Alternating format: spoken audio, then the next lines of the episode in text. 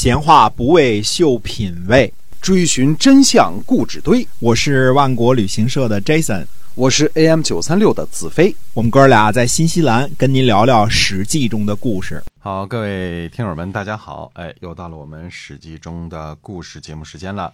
那我们的节目呢，每天都会更新啊，周一到周五，希望您能够关注我们。嗯，上回我们说呢，这个孟献子啊，孟献子相当于鲁国的这个外交大臣啊。那么孟献子呢，在七智会的时候呢，就觉得拉着曾国做自己的附庸国啊，没什么好处，就让曾国的大夫呢说：“你们自己独立参加吧，我就不把你当我们的附庸了。”哎，那么在公元前五百六十七年的时候呢，举国出兵灭了曾国。嗯，举国，哎。曾国人呢，仗着和鲁国的友好呢，曾经送过财物给鲁国呢，就自己不设防了。结果没想到呢，被莒国灭了。这个莒就是一个草字头底下一个吕那个莒啊。那么小国之间这个征伐的力度啊，它也不不亚于大国。嗯，我们以前说过啊，曾字儿去掉了耳刀，就是姓氏的这个曾啊，曾姓。只不过呢，这个是山东的曾姓的由来，它和湖北随州的那个曾姓的由来是不一样的。我们说湖北的。随州出土了这个曾侯乙编钟啊，那个也是曾姓的一个由来，不过那是姬姓的。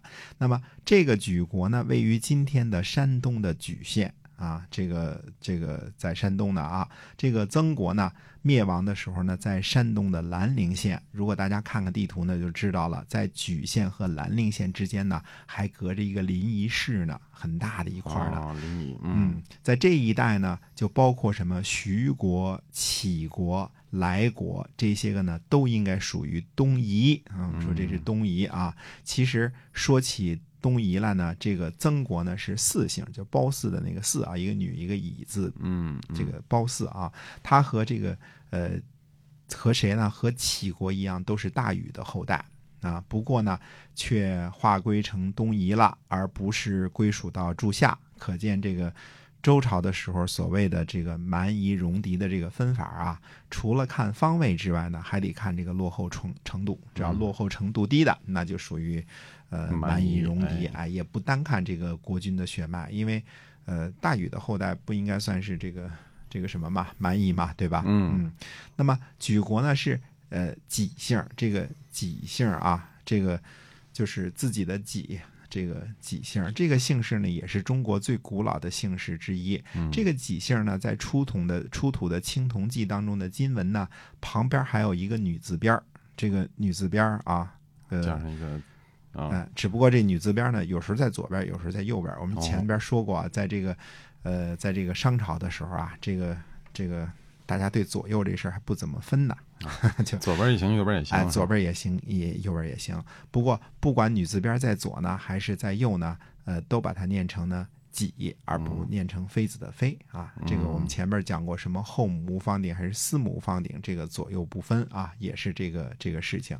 因为后来我就想啊，这事儿不知道猜测准确不准确啊，因为商朝的时候青铜器很发达。对吧？你把字儿呢铸在这个青铜器上的时候呢，因为你是先铸一个这个泥模子嘛，它就有个阴文和阳文的关系。就是说铸的时候你是写左边还是写右边，对吧？跟铸出来之后是相反的，对吧？嗯，所以我估计是由于这个青铜器太发达，这个阴阳文的关系呢，所以商朝的时候这个左右不分，写字儿就是反正是一个字牌嘛，写左边也行，写右边也行，对吧？是这个，嗯，估计是因为这个事情啊，那。这个怎么说呢？这事儿呢，你搁现在，那如果考小学语文，大家就开心了，左右不分是吧？写错了也无所谓啊。是，对。那么己氏呢？呃，好像是美女比较多，是吧？比如妲己啊，对吧？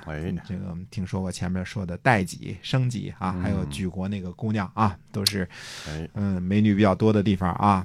嗯，所以这个。总而言之，这个是这个己姓己姓的这个这个举国啊，嗯，把这个四姓的曾国给干掉了，干掉了，嗯，干掉了。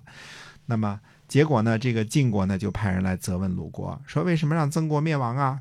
嗯，嘿，哎，嗯，这个。呃，鲁国的这个季武子呢，就到晋国去觐见，说表示呢愿意听从处置。所以这事儿呢，其实鲁国在这事儿上有点冤枉啊，因为上一年七智会的时候，鲁国已经让曾国的大夫独立了嘛。那只是没没特别明确的表示说我们就放弃了让曾国继续当鲁国的附庸国了，对吧？嗯但是你让他独立本身呢，就不已经失去了这个保护曾国的义务了嘛？可能孟献子没说明白，没跟盟主大人这个把这事儿讲明白，哎，所以姬武子呢，就这还得被责备了之后，就表示听从命令，接受责备。那么，公元前呢五百七十一年的时候呢，那么呃齐灵公齐国的齐灵公呢讨伐莱国，这个当时这个莱国呀，这个派叫郑于子贿赂齐灵公的宠臣叫呃肃杀卫，他贿赂的是什么东西呢？精选的牛一百头，马一百匹，啊，送给齐国贿赂啊。嗯嗯，那么齐国呢就退兵了。莱国人呢觉得自己这谋略不错，嗯，出点贿赂呢就能免于被攻伐，呃，没想到呢还是不能够免于齐国的这个攻伐。莱国呢本来的领地呢在今天山东的乐昌县和这个临朐县一带啊，这个大家可以看看地图在什么地方啊。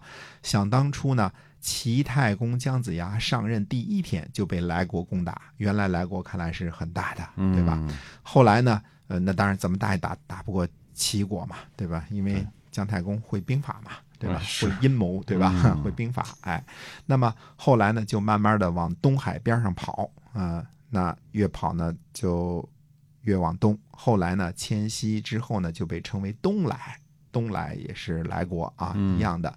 那么现在呢，在山东龙口市东南的归城的城址啊，有个叫归城城址，这就是东来的都城。龙口啊，不但是粉丝出名，还有一个古莱国的这个都城遗址，叫做归城城址。大家哪天去到这个龙口的时候，除了买粉丝以外啊，这个去看看这个归城城址的这个遗址，有这么一个遗址，是一个文物保护单位啊。那么莱州、蓬莱、莱州湾，我们看看山东有多少个跟莱国相关的地名，就知道古时候莱国是多么曾经强大的一个国家了啊。嗯那么，公元前五百六十八年的四月呢，齐国的晏若在东阳筑城，呃，进而围困来国的都城。之后呢，沿着来国的这个都城啊，堆成土山，紧紧的挨着女墙。就是堆成了土山。公元前五百六十七年的时候呢，王角和郑于子呢，以及这个唐毅的这个军队呢，应战齐军，结果呢被打得大败。嘿哎，过了几天呢，齐军呢就攻入了来国。莱共公呢逃亡到长邑，郑与子呢和王角呢逃亡到莒国，被莒国人杀了。四月份呢，陈无宇呢就把来国的宝器献进了齐襄公的庙里。齐襄公看来在这个齐国的这个这个。确实啊，齐襄公算是齐国的这个国父一样啊。对，那么十一月呢，晏若包围了长邑，呃，这个包围了这个唐邑，并且消灭了这个唐邑的守军。嗯至此呢，这个呃将近两年的这个围攻莱国的战役呢终告结束。呃，唐邑呢位于今天山东平度东南，莱国的人民呢就被迁到了尼国。尼国是从邹国分出来的，就是，呃，尼国跟邹国啊原来是哥俩，就就分出来了。这个又被称为小邹国。现在的这个单立人的这个倪姓啊，就源于带耳刀的这个倪国啊就是小小邹国，嗯他们是一个姓的。那么齐国的高后和崔杼呢，就划定了原来的莱国的这个疆界。齐国在领土扩张的道路上呢，就不断有所收获，尤其是在山东半岛啊，而且慢慢的向着江苏方向前进了。啊，嗯这个往南发展了。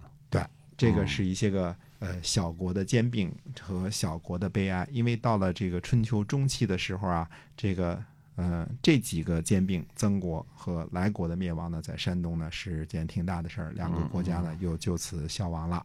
嗯，哎，那预知后事如何，且听下回分解。好的，我们今天啊《史记》中的故事就先讲到这儿。那欢迎您在今后的节目中继续的收听，我们下次再会。再会。